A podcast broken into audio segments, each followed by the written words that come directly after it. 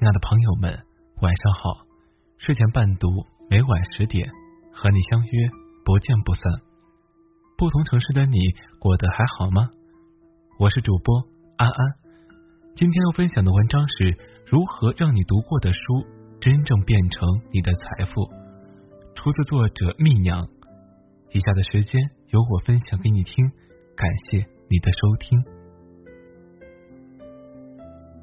我常常觉得，所谓“腹有诗书气自华”是一句假话。柏拉图的智慧不会因为你曾坐在书桌前与理想国枯守数小时，就自动跑在你的心里去。你也不会花一下午看一本《围城》，哈哈一笑就自动收获钱钟书杨绛的爱情。我也曾贪恋所谓的才女之命。囫囵吞枣，一次吞完几十本书，最后只记得惊心动魄的故事情节，为人物掬一把泪，什么都没留下。所幸在书海里摸爬滚打这么久，虽然也踩过一些坑，但始终没有弃书而去，还积攒了一些小小的心得和经验，关于如何读书。才有奇效，这些心得或许可以分享给你听。首先，主动思考，最好是做笔记。主动思考是有效读书的第一步。什么是主动思考呢？就是一个人在读书时，不是被主动接受信息的，而是带着自己的经历与经验，看待作者笔下的世界。在这个时候，作者只是一个引路人、讲解员，他说的话并非总是有道理的。读者需要结合自己的实际经验来判断，或是举双手赞成，或者是觉得作者说法不妥，与他们商量讨论都是可以的。若是单纯看书，容易如水过鸭背，不留痕迹。而在主动思考之后，书中的见解和想法便如刀刻斧琢，印进一个人的思想里。个人认为，做笔记对于促进主动思考相当有效。读书的时候，若没有纸笔在身边，我常常会抓耳挠腮，难受不已。因为常常心有所得，偏偏这感觉又转瞬即逝。当时。不写下来，再读两遍，便很难有相同的感受了。做笔记不是抄书，而是怎么有效率怎么来。我喜欢一边读一边画出我认为精彩的句子，心动之处便在书页里空白处写上批注。如此读完一本书，还会额外花几个小时把笔记整理到电脑中，这样。我不是吞了一本书，而是真正的消化了一本书。另外，好书总是需要再三、再次阅读，而每一次阅读都是建立在前一次的基础之上的。读书笔记上的灵感和心得，恰恰为下一次的阅读打下了基础。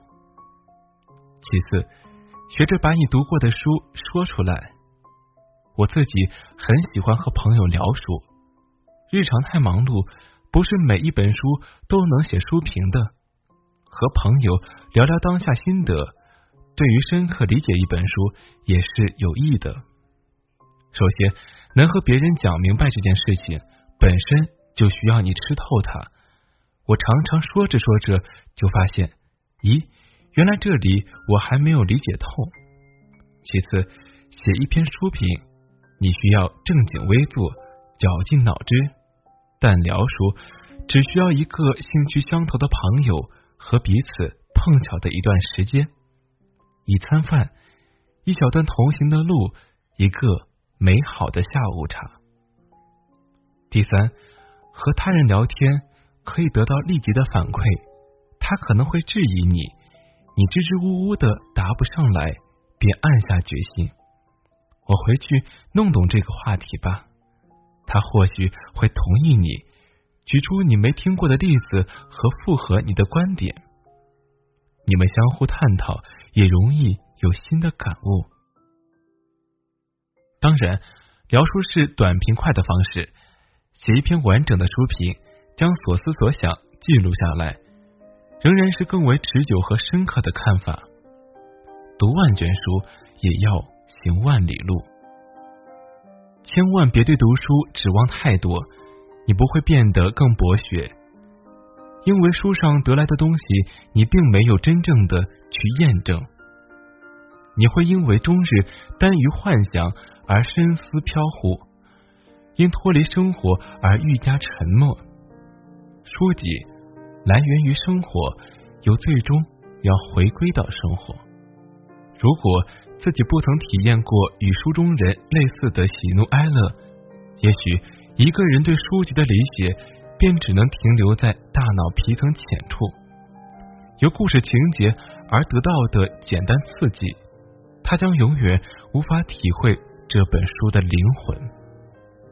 拿我自己来说，如果不曾失去深爱的少年，便不会懂得安娜·卡列尼娜的失去爱情；我在铁轨时的万念俱灰，更不会懂托尔斯泰写下这一段时为何。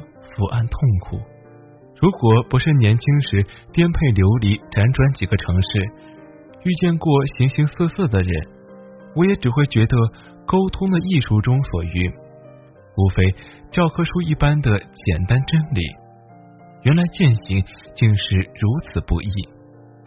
读书与人生都是一种修行。读书如短途旅行，在每天的二十四小时，花一点时间。体会没体会过的另一种人生，成为自己不曾成为的人，看没机会看的风景，然后更好的回归现实生活中，如此才能算是诗书藏于心，如此的岁月才能算是不被辜负。我知道你很努力，所以更不希望你白白用力。借用杨澜的话，愿富有诗书的你。即便在日复一日的平凡生活中洗尽铅华，也在同样的生活里有着不一样的心境，在同样的家境里有不一样的情调，为同样的后代成就不一样的素养。亲爱的朋友们，今晚的睡前伴读就到这里，我们明晚见，晚安。